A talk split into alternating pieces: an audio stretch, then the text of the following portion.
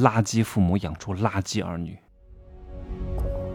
没有事实，没有真相，只有认知，而认知才是无限接近真相背后的真相的唯一路径。Hello，大家好，我是蒸汽学长。我告诉各位，今天这一个节目啊，所有的父母，我请你们好好看一看，不要溺爱你的孩子，惯子如杀子。我告诉你，虽然我还没有小孩，但是小孩也是人，只要他是人，我就非常了解。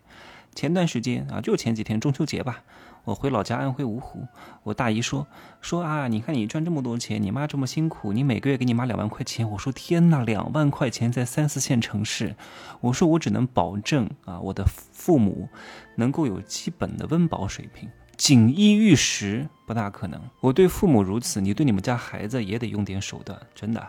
至于为什么我会在入世十三节当中跟大家讲一讲，我刚刚看了一个视频，看得我非常生气，真的，哎呀，真的是，哎呀，我一看到这种败类、这种逆子、这种蠢子，真的是，我这样上去抽他两巴掌，我也真想抽一下他的父母，垃圾父母养出这种垃圾儿女啊，什么意思？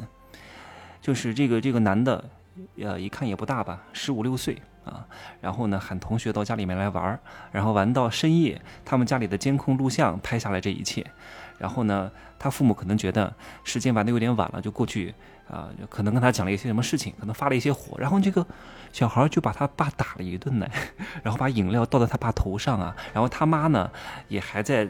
当老好人，这个时候也不批评教育，所以你看这个逆子就这样出来的。然后他爷爷出来，他还把他爷爷踹了一脚，把他爸爸按在地上，饮料倒头上。你想想看，大吼大叫，太可怕了。为什么会出现这种状况？各位，为什么？首先是因为这个垃圾父母的教育出出了问题，而且他不懂得制衡手段，对孩子要无限的好，无限的爱，给他全部的爱，错了。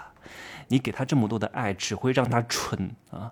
蠢！如果你有钱，那就是蠢而多财，这是这个世界上最不幸的事情。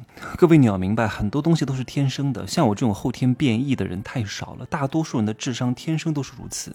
通过你好的教育，只能够让好的更好，让差的不太差，不可能让差的变得非常好。明白这个逻辑关系，我优秀是因为我底子就很优秀。我生活在什么样的生长环境啊？真的，我经历过多少死亡？我从小看过多少打打杀杀？他们没有教育的，我是没有教育的。我奶奶很溺爱我的，我们家人也不管我的，就只有养没有育，就顶多辅导一下我的作业，没有什么其他的人有多厉害的、多成功的，没有。是因为我天生就是冠军的特质，从小就有梦想。我是在如此差的中学毕业的，我在我们中学。全校哈。靠文化课能考得最好的，也只能上一个二本。学校门口天天打架闹事初中你要知道，我初中的时候门口天天都是那些小痞子打架，天天就头破血流的。这今儿这个牙又掉了，明儿那个手又残废了，然后今儿谁又重伤了，谁又去派出所了。我在这种环境当中考上了一个重点大学，全校第一名啊！虽然我是艺术生，但是我太清楚了，我高二就开始挣钱，所有的小混子、小痞子离家出走，天天找别人要钱勒索，我都没有干过。在这种环境当中，我依然。还能够保持这样的一个秉性，非常难得的。这是因为什么？是被教育的吗？老师不教育我，为什么学习差呀？老师不可能在这种学校认真教的，因为这是一个双向互动，根本就不会认真的糊弄呗。你糊弄老师，老师糊弄你，不可能认真的。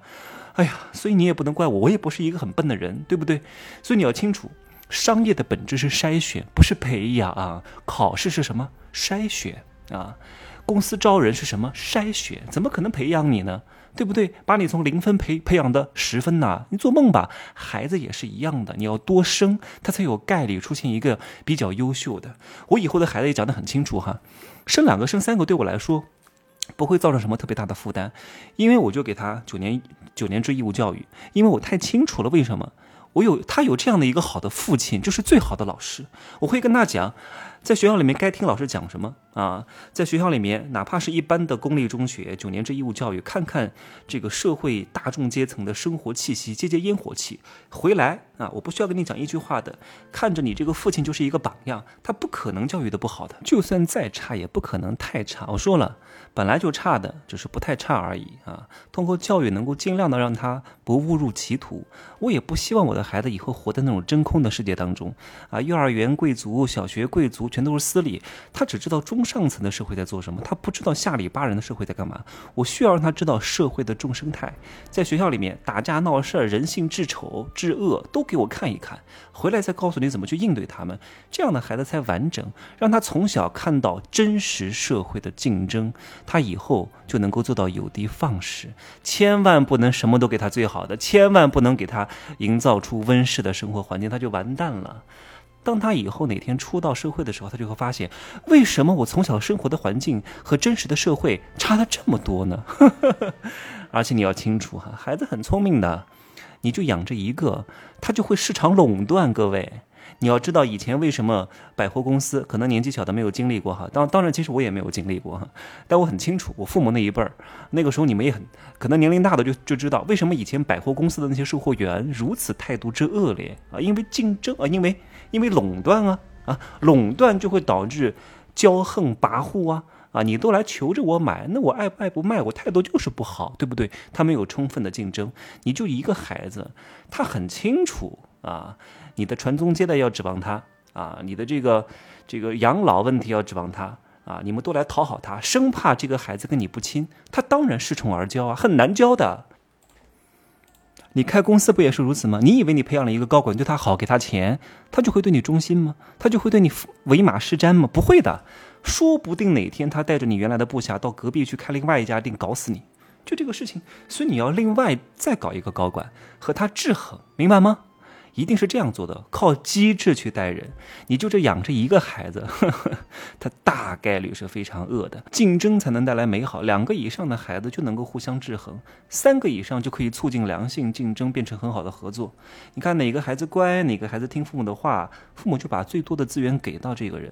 所以孩子就懂得，嗯，我应该如何去把自己的优势发挥出来，去争夺更多的资源，他自然而然的就乖了，自然而然的就不会这么骄横和跋扈了。你要懂得制衡之术，别傻乎乎的给全部的爱，把你们家孩子当公主当王子，那出不去之后就是个村姑，弄堂公主就这样培养出来的。你把她当公主，谁把她当公主，就是村姑。在我看来，哎呀哎呀，怎么一下子说了七分多钟了呀？